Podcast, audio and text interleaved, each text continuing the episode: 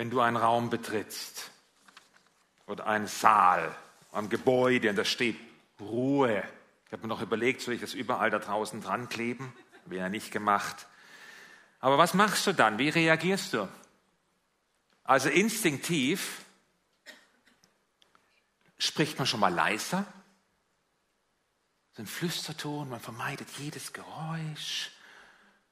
Es kommt so eine andächtige Stimmung und man betätigt natürlich die Stummtaste des Handys. Es steht ja Ruhe. Also diese Ruhe ist jetzt für diesen Raum heute Morgen nicht gemeint, so wie sie jetzt hier steht. Damit meine ich was anderes, wobei das mit der Stummtaste ist trotzdem eine gute Idee. Arbeit und Ruhe lautet der Titel dieser Predigt und das hört sich ja fast wie so ein Gegensatz an, muss es aber nicht sein. Vielleicht sind die beiden ja wie zwei ungleiche Geschwister, kommen aber trotzdem aus der gleichen Familie. Mal sehen. Wenn du wählen könntest zwischen Arbeit und Ruhe, was würdest du wählen? Und überleg jetzt, antworte nicht zu schnell. Und jetzt wäre es interessant zu wissen, wie viele nicht Ruhe gewählt haben. Das werden gar nicht so wenige sein, sondern eben Arbeit. Arbeit ist manchmal anstrengend, ja. Andererseits, man ist abgelenkt und da weiß man, was man hat. Wenn man arbeitet und danach, alles klar. Mit der Ruhe, ah, das ist so eine Sache. Das habe ich da ganz genau davon. Was bringt mir das? Und dann kommt noch dazu, dass Ruhe auch ganz schön anstrengend sein kann. Man sollte es nicht für möglich halten. Aber ich fange mal von vorne an. Wie kommt Ruhe überhaupt in unser Leben?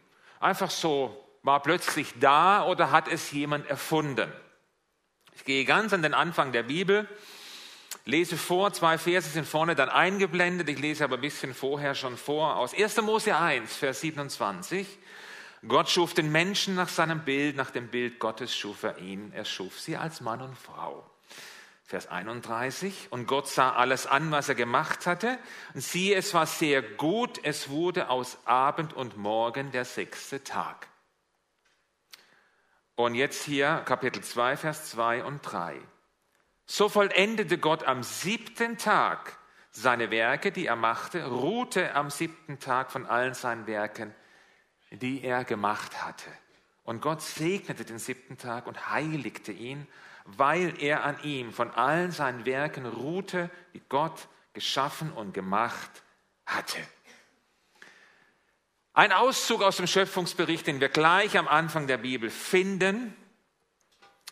Und alles noch vor dem Sündenfall. Gott ist ganz am Anfang der Schöpfung und da wird uns ein Rhythmus vorgestellt, so nenne ich das mal, ein Rhythmus zwischen Arbeit und Ruhe, in dem sich beide abwechseln. Und ich nenne das einen göttlichen Rhythmus, von Gott höchstpersönlich in seine Schöpfung gelegt, denn der letzte Schöpfungsakt war der Tag, an dem er Ruhe, er ruhte, erst als er die Ruhe geschaffen hatte. Ein interessanter Gedanke, als er die Ruhe geschaffen hatte, war die Schöpfung vollendet. Auch Ruhe ist eine Schöpfung Gottes. Und mit der Ruhe war die Schöpfung abgeschlossen.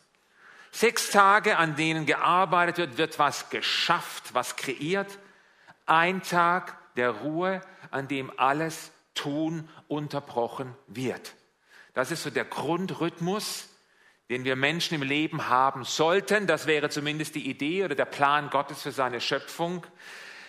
Das Ideal.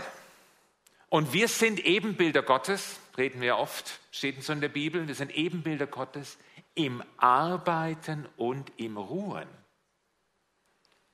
Und klar, das lässt sich nicht immer so einfach umsetzen, schon gar nicht, wenn man übers Wochenende hinweg arbeiten muss, Bereitschaft hat, speziellere Schichtdienste hat. Aber ich komme noch darauf zu sprechen. Halten wir mal diese Grundidee fest, sechs Tage Arbeit, ein Tag Ruhe. Und Gott hat dann die Einhaltung dieses Ruhetags in das vierte Gebot seiner zehn Gebote verankert. Die zehn Gebote, die ja Mose am Berg Sinai erhalten hat für das Volk Gottes für das Volk Israel. Und ich lese das vor, ist nicht eingeblendet, sind auch bekannte Verse, eben dieses Sabbatgebot aus 2. Mose 20, Vers, ab Vers 8. Da heißt es, denke an den Sabbat oder die, im Hebräer ist der Schabbat, denke an den Sabbat, dass du ihn heiligst. Sechs Tage sollst du arbeiten und alle deine Werke tun, aber am siebten Tag ist der Sabbat des Herrn, deines Gottes. Da sollst du keine Arbeit tun, weder du noch dein Sohn, noch deine Tochter, noch dein Knecht, noch deine Magd, noch dein Vieh, noch der Fremde, der in deinen Toren lebt. Denn in sechs Tagen hat der Herr Himmel und Erde gemacht, das Meer und alles, was darin ist, und ruhte am siebten Tag.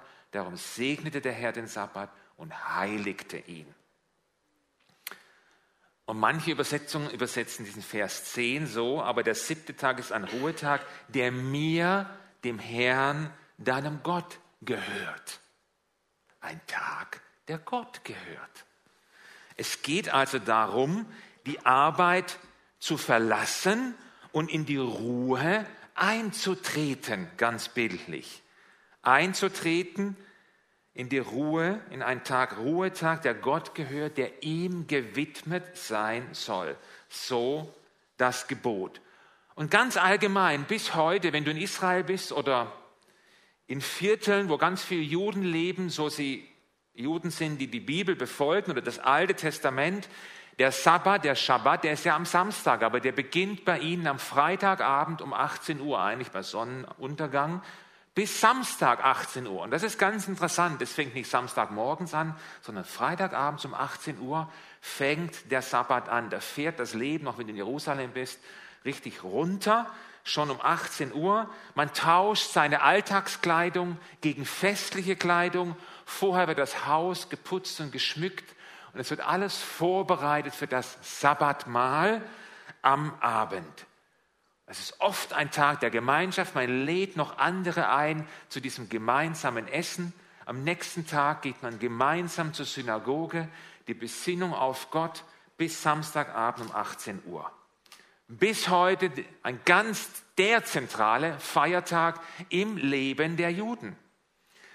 Und der Sabbat zieht sich ja in seiner Thematik durch das ganze Alte Testament. Immer wieder ist davon die Rede und Gott erinnert sein Volk daran. Ganz viele Texte. Das ist eine Predigt für sich.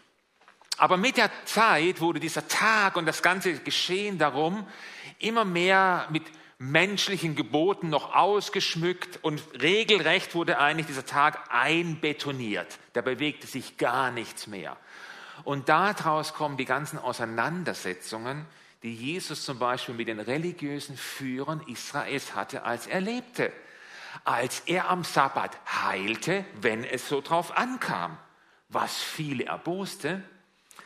Denn da waren einige der Meinung, das war auch eine Ansicht, der Sabbat ist höher zu bewerten als der Mensch, denn er steht am Schluss der Schöpfung. Und da musste Jesus ihnen erstmal klar machen, nein, nein, nein, falsch. Der Sabbat wurde für den Menschen geschaffen, nicht der Mensch für den Sabbat. Als Christen feiern wir den Sonntag und nicht den Samstag. Sonntag, der erste Tag der Woche, Tag der Auferstehung von Jesus. Samstag oder Sonntag, was bleibt, wäre so dieser Grundrhythmus der Schöpfung, um das mal so zu nennen. Und für die meisten von uns ist Sonntag tatsächlich auch der Ruhetag. Und dann die eben durcharbeiten am Wochenende durch Schichtdienste, da ist es dann halt ein Tag unter der Woche im Idealfall, wo du sagst, ich mache hier meinen Ruhetag. Wobei ich merke, wenn das bei mir so der Fall ist, das ist nicht so einfach unter der Woche. In Amerika wäre es sowieso nicht einfach, da haben die Läden durchgehend offen. Bei uns haben sie unter der Woche offen. Ich kann es nur für mich sprechen. Ein Tag der Ruhe und Besinnung und Einkaufen, das kannst du vergessen. Da versteckt sich bei mir die Ruhe aber mal sofort. Und ich merke, wenn ich unter der Woche einen Ruhetag habe, werde ich garantiert zum Beispiel nicht einkaufen gehen und ich gehe auch an keinen verkaufsoffenen Sonntagen einkaufen. Prinzipiell nicht. So mache ich das für mich. Aber ob du es am Sonntag, am Dienstag, Mittwoch, Donnerstag, ist egal. Was bleiben sollte, ist das Prinzip der Ruhe an einem Tag, der sich von allen anderen Tagen unter der Woche oder in diesem Zeitrhythmus unterscheidet. Ein Tag, den ich Gott überlasse, wo ich mich auf ihn ausrichte, innerlich aufatme. Das wäre die Idee. Ja, und jetzt weiß ich, wenn du vier, fünf Kinder zu Hause hast, dann wirst du am Sonntag ja nicht sagen, jetzt kocht ihr euch alle mal selber was und guckt, dass es läuft. Heute habe ich Ruhetag. Da wird das schon schwieriger mit so einem Ruhetag. Und da wäre vielleicht ein Ansatz zu sagen, okay, ich gucke, wo habe ich Zeitabschnitte, wo gibt es vielleicht einen halben Tag, wo gibt es ein paar Stunden, wo ich mich zurückziehe. Rückzug, wenn möglich. Es geht um das Prinzip. In der Bibel lesen wir, er zog sich in die Einsamkeit zurück, um zu beten. Ganz oft lesen wir von Jesus, dass er einfach so zwischendurch, nachts oft auf einen Berg ging, um Gemeinschaft zu haben mit seinem Vater, mit ihm zu, be zu beten, mit ihm zu reden, sich auszurichten, ganz unabhängig vom Sabbat. Und ich bin überzeugt, dass seine Stärke in diesen Zeiten mit seinem Vater verankert war. Also wo verankerst du, wo kannst du, das musst du dir dann überlegen, wo verankere ich so Zeiten, wo ich mich zurückziehe, diese Auszeit. Im Kern ist es immer das Gleiche. Ich schließe eine Tür, nämlich die Tür zur Arbeit schließe ich und ich betrete den Raum der Ruhe, um auch das mal so bildlich zu beschreiben. Es ist eine ganz praktische Unterbrechung des Alltags. Die Woche sollte nicht einfach so durchlaufen, ohne dass man anhält und mal die Bohrmaschine aus der Hand legt, den Computer ausmacht ohne dass man mal anhält und tatsächlich zur Ruhe kommt. Im 2. Mose 31 ist auch eine Stelle dann, gleich kurz danach, kommt Gott nochmal darauf zu sprechen, auf dieses Sabbatgebot. Und da steht noch ein interessantes Detail, das ich vorlesen möchte. 2. Mose 31, wo war ich jetzt? Ah, ich habe es ja hier auf Schier stehen. Alles klar. Die Israeliten sollen den Sabbat halten. Auch alle ihre Nachkommen sollen ihn als ewigen Bund feiern. Er ist ein Zeichen des Bundes zwischen mir und den Israeliten für immer. In sechs Tagen hat Jahwe Himmel und Erde gemacht. Am siebten Tag, und jetzt ist interessant, jedoch hat er geruht und Atem geschöpft. Das ist interessant. Das klingt so, als wäre Gott außer Atem gekommen. Kann das sein? Kommt Gott außer Atem so? Jetzt muss ich mich mal ausruhen. Echt, muss Gott sich in dem Stil ausruhen? Wird er müde? Ich wäre ganz vorsichtig mit so einer Beurteilung. Das ist eher ein Bild. Jesaja 40, Vers 28 heißt es, der Herr ist Gott von Ewigkeit zu Ewigkeit. Seine Macht reicht über die ganze Erde. Er hat sie geschaffen. Er wird nicht müde. Seine Kraft lässt nicht nach. Seine Weisheit ist tief und unerschöpflich. Und die Theologin Kerstin Hack, die hat dann dazu gemeint, ja, Gott ruht sich nicht aus, also so wie wir Menschen das so kennen, denn er war nicht erschöpft in dem Sinn, sondern er ruhte in sich selbst. Das ist auch ein interessanter Gedanke. Kriegen wir nicht hin. Denn wenn jemand außer Atem ist, ich glaube, dann trifft das auf uns Menschen zu. Vielleicht will es Gott uns sagen, ja, aufatmen wäre gut. Ich erlebe das oft so, dass man dann auch so in den Sonntag stolpert, so ausgelaugt, ausgepowert, erschöpft und endlich Sonntag. Uah, so ein bisschen in dem Stil. Aber interessant ist, wenn du in die Schöpfung guckst. Interessanter Gedanke, ich teile den mal. Was für Gott der siebte Tag war, der Schöpfung, dieser Ruhetag, war ja für den Menschen der erste Tag. Er wurde am sechsten Tag geschaffen. Der erste Tag für den Menschen war im Paradies ein Ruhetag. Ja, von was hat er sich denn ausgeruht, der Mensch? Der hatte noch nichts gearbeitet oder geleistet. Er ruhte sich von nichts aus.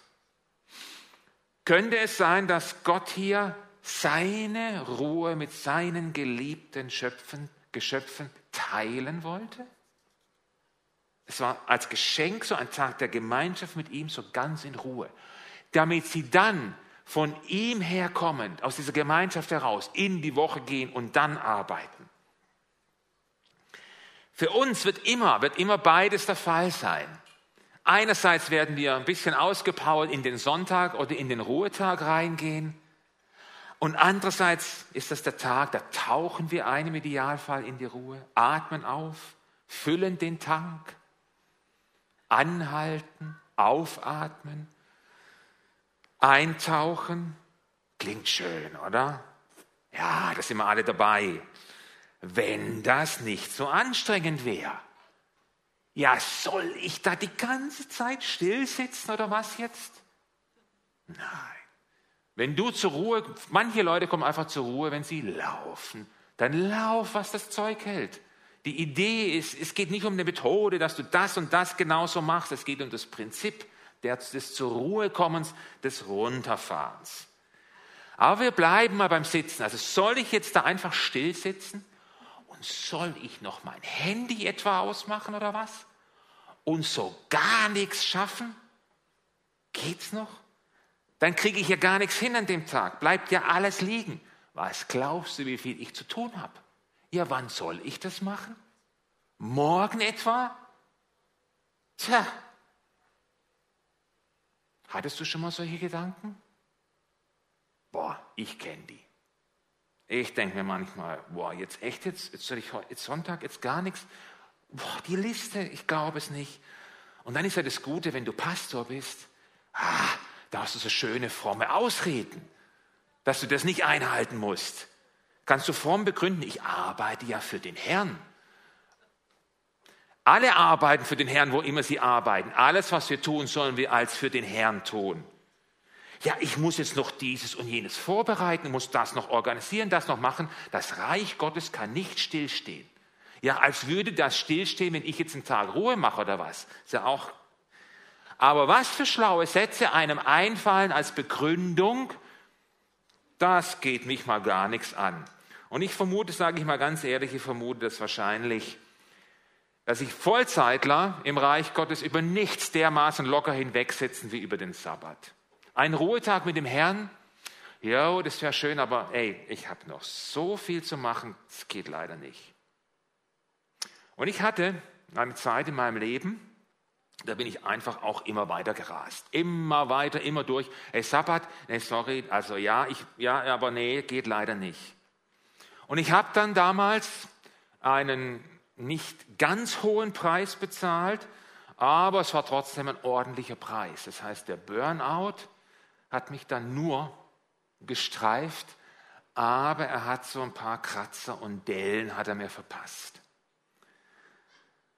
Oder um das mal mit einem anderen Bild zu benennen, ich habe damals so die Unterseite vernachlässigt. Ich bin einfach durchgehend im Wasser geblieben mit meinem Lebensboot und es wäre für mich schon längstens das Trockendock angesagt gewesen, ein Tag der Ruhe, ein Tag raus aus dem Wasser.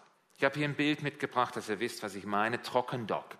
Ein Tag, wo ich mein Lebensboot aus dem Wasser raushole und aufs Trockendock stelle. Was macht das Trockendock bei einem Schiff? Ich kann mal von unten, ich kann es auch die Seele nennen, ich kann all das angucken, was unter der Woche immer im Wasser ist und nicht sichtbar und nicht gepflegt werden kann. Das ist die Idee vom Trockendock. Und ja, wenn das Schiff auf dem Trockendock steht, dann fährt's nicht. Da kriegst du nichts geschafft. Ist so. Jemand hat gesagt, der Sabbat ist ein Glaubensbekenntnis. Und dem stimme ich überein. Ein Glaubensbekenntnis, dass ich glaube, dass Gott es im Griff hat und nicht ich. Und dass ein Tag mit dem Herrn in seiner Gegenwart, in Gemeinschaft mit ihm, kein verlorener Tag ist. Es ist immer ein Loslassen von mir. Und jemand hat geschrieben, es ist auch ein Vertrauensbeweis, dass Gott der ist, der versorgt.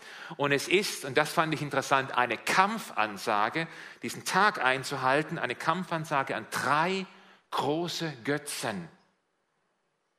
Dinge, die wir im, von der Art, wie wir damit umgehen, manchmal wie anbeten. Drei große Götzen. Fleiß, Leistung und Sorge. Die haben an dem Tag eigentlich, sollten die keinen Platz haben. Und ich würde es mal so ausdrücken, spätestens, wenn die Seele ruft, und die hat damals bei mir gerufen, habe ich das akustisch gehört? Nein, aber die hat trotzdem gerufen. Und ich habe gemerkt, da ruft jemand, ohne es zu hören, anhalten. Und ich dachte, ich habe keine Zeit zum Anhalten. Es muss weitergehen. Und das war der Fehler. Ein Experte hat mal gesagt in einer Talkrunde, wenn die Seele nach Ruhe schreit und wir darauf nicht reagieren, dann sagt, jetzt ist es interessant, dann sagt die Seele zum Körper, würdest du bitte übernehmen, er oder sie hört nicht auf mich. Und dann übernimmt der Körper. Und wenn der Körper übernimmt, dann reden wir von psychosomatischen Erscheinungen. Und dann kommt der Burnout, dann sagt dann, und das wünsche ich niemandem. Wenn der Körper dann sagt, so fertig hier, dann wird es abrupt gestoppt. Deswegen auf die Seele achten, was sie denn da so ruft. Und dann, wenn sie ruft, ist es Zeit fürs Trockendock. Und es gibt halt nur einen Zugang zu dieser Ruhe Gottes, wenn man in die Ruhe kommen will. Das Ruhen lassen all des anderen, was ich sonst die ganze Woche über so mache. Thomas Jödin, ein Autor, den ich dir empfehlen kann, Sjödi mit J geschrieben, hat geschrieben, das Geheimnis einer gelingenden Ruhe lautet, so wie es ist, ist es gut. Es ist ein Tag, an dem die Wünsche frei haben. So wie es ist, ist es gut. Es ist ein Tag, an dem die Wünsche frei haben. Beobachte dich mal, wenn, so, wenn du so einen Ruhetag hast. Und deshalb sollte der Ruhe, der Tag, der Sabbat immer auch hier oben im Kopf stattfinden. Vielleicht legst du die Bohrmaschine aus der Hand, aber im Kopf planst du schon wieder, überlegst du schon wieder, organisierst schon, machst und tust und packst gleich noch eine Portion Sorgen obendrauf. Und es wird ganz, ganz schwierig mit der Ruhe. Seid stille und erkennt, dass ich Gott bin. Im Alten Testament gibt es ganz oft so diese Stellen, wo Gott sein Volk auffordert, hey, seid still und kommt zur Ruhe und überlasst es mir. Seid stille, erkennt, dass ich Gott bin. Offensichtlich hängt das Erkennen von Gott, zu erleben, wie er eingreift und ihn zu erkennen, hängt offensichtlich mit Stille zusammen. Gott spricht in der Stille. Tatsächlich. Und ja, zu einem Tag der Ruhe dann gehört auch die Stille. Und Stille ist etwas, ey, das fällt einem echt nicht einfach zu zu. Und die klingelt auch nicht morgens bei dir an der Haustür und sagt, hallo, ich bin's. Ist da noch bei dir ein Plätzchen? Nein, Stille musst du einüben. Das ist meine Erfahrung. Das muss man einüben, diese Stille. Denn nur weil es still ist, in dem Sinn, dass da keine Geräusche sind, muss es noch lange nicht still sein in mir. Es kann sein, in mir ist noch lange keine Ruhe, obwohl es still ist. Zumindest habe ich das so erlebt. Ich war damals auf so einem sogenannten Schweigewochenende, die mal im Taufunterricht waren, haben das vielleicht schon mal gehört. Ein Schweigewochenende von Freitag bis Sonntag. Und ab Freitagmorgens wurde geschwiegen. Von allen bis Sonntagnachmittag, auch beim Essen, alles nur über Gestik, Mimik, Zeichen. Der Einzige, der gesprochen hat, war der Leiter dieses Wochenendes. Kein Reden, sehr spannend. Und dann saß ich da am Freitagmorgen, jeder in seinem Zimmer, Bibel, Papier, Schreibzeug und ein zusätzliches Buch, Handy weg, keine Unterbrechung für die nächsten Stunden. Du konntest sitzen, du konntest rumlaufen, egal. Sollte nicht so schwer sein, hey, zur Ruhe kommen, alles klar, war ja still. Denkste. Ey, in meinem Kopf hat es nur gerattert. Ging die ganze Zeit. Ich war damals Pastor in der Schweiz, ich kam mitten aus einer Gemeindekrise und die Gedanken haben sich regelrecht gejagt. Da war von Ruhe keine Spur. Und dann fing ich an, jeden Gedanken, wie er kam, unbewertet aufzuschreiben. Ob das jetzt war Salat einkaufen, ob das war Auto reparieren und mit dem noch reden oder so ein Käse, das nervt mich. Ich habe einfach alles hintereinander aufgeschrieben. Und dann, ich rede nur von mir, vielleicht ist es bei dir anders, so nach zwei bis drei Stunden kehrte langsam tatsächlich so etwas ein wie Ruhe in meinem Kopf, in meinem Denken, in meinen Emotionen. Und ab dann stellte sich auch eine andere, eine bessere Aufnahmefähigkeit, Konzentration ein, für die Verse, die Texte, die ich in der Bibel las. Du kannst das sagen für das Reden Gottes, wenn du so willst. Und was ich in der Bibel dann las, was ich in dem Buch las, es erreichte mich. Innerlich, es erreichte mich. Und neue Gedanken erfüllten mich. Und sogar die Hoffnung schien sich so ganz zaghaft wieder zu melden und freute sich über den Platz, der da plötzlich war. Und die breitete sich ganz langsam, aber doch spürbar aus. Und zum Ende von diesem Wochenende, Sonntagnachmittags hat man wieder gesprochen, bin ich nach Hause gefahren und ich hatte keine Lösungen, ich hatte auch keine großartigen Antworten, was meine Zukunft, die unsere Familie anbetraf, nichts. Ich war aber innerlich ruhig geworden. Und ich fuhr auf die Autobahn und dann war vor mir, quer vor mir, ein Regenbogen. Und da war ich so frei und habe gesagt, danke Herr, ich glaube, das ist der Regenbogen für mich. Das war für mich ein Hoffnungszeichen von Gottes Zuwendung, wo er mir sagt, Martin, ich sehe dich, ich sehe eure Situation, sei getrost, fahr zurück, ich bin mit dir. Und so bin ich zurückgefahren. Es kamen noch ein paar schwere Zeiten, aber wir haben Gottes Durchtragen erlebt. Ich bin überhaupt kein Experte, was diese Stille und Ruhe angeht. Es ist ein Thema, was mich fasziniert, wo ich viel lese, wo ich mich drin einübe. Und ich bekomme es oft nicht auf die Reihe. Und manchmal ist es richtig anstrengend. Da sage ich mir, jetzt werde ich ruhig, setze mich hin und dann denke ich, boah, jetzt bin ich schon so lange ruhig. Dann gucke ich auf die Uhr, oh, erst fünf Minuten.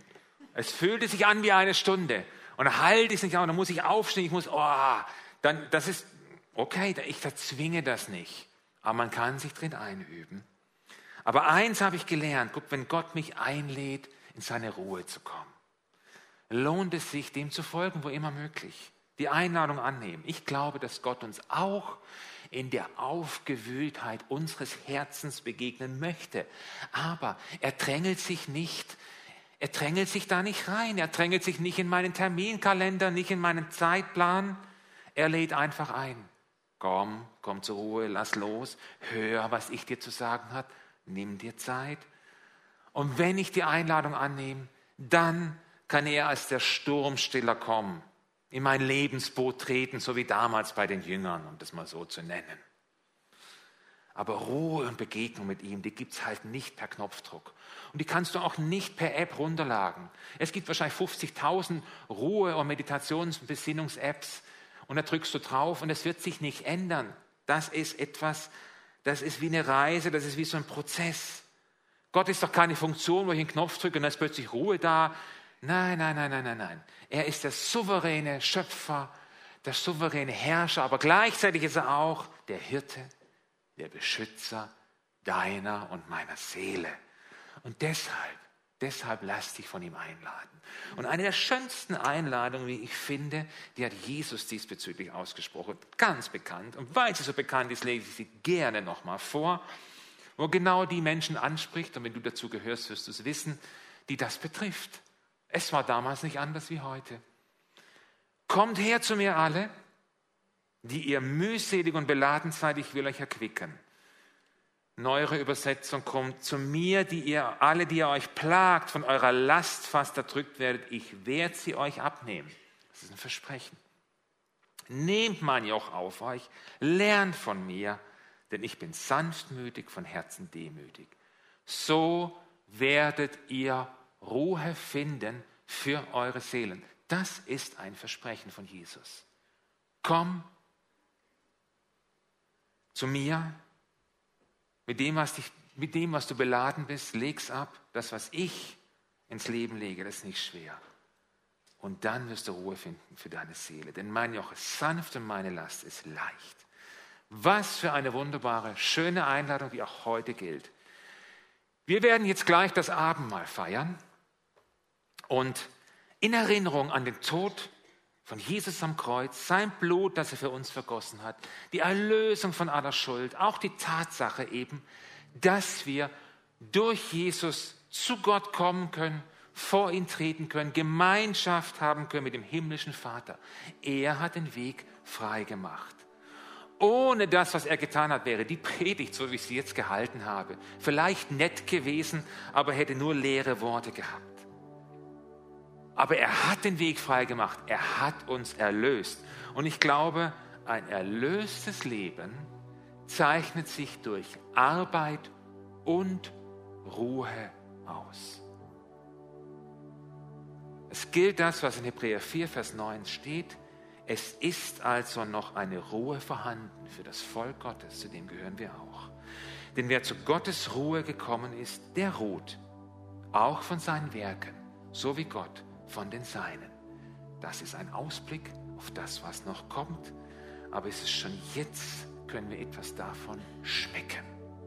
Nimm den Vers heute Morgen und dieses Abendmahl als Einladung an dich, zu Gott zu kommen, in die Gemeinschaft mit ihm und in seine Ruhe zu kommen. Schmeckt und seht, wie freundlich der Herr ist, wohl dem, der auf ihn traut. Amen.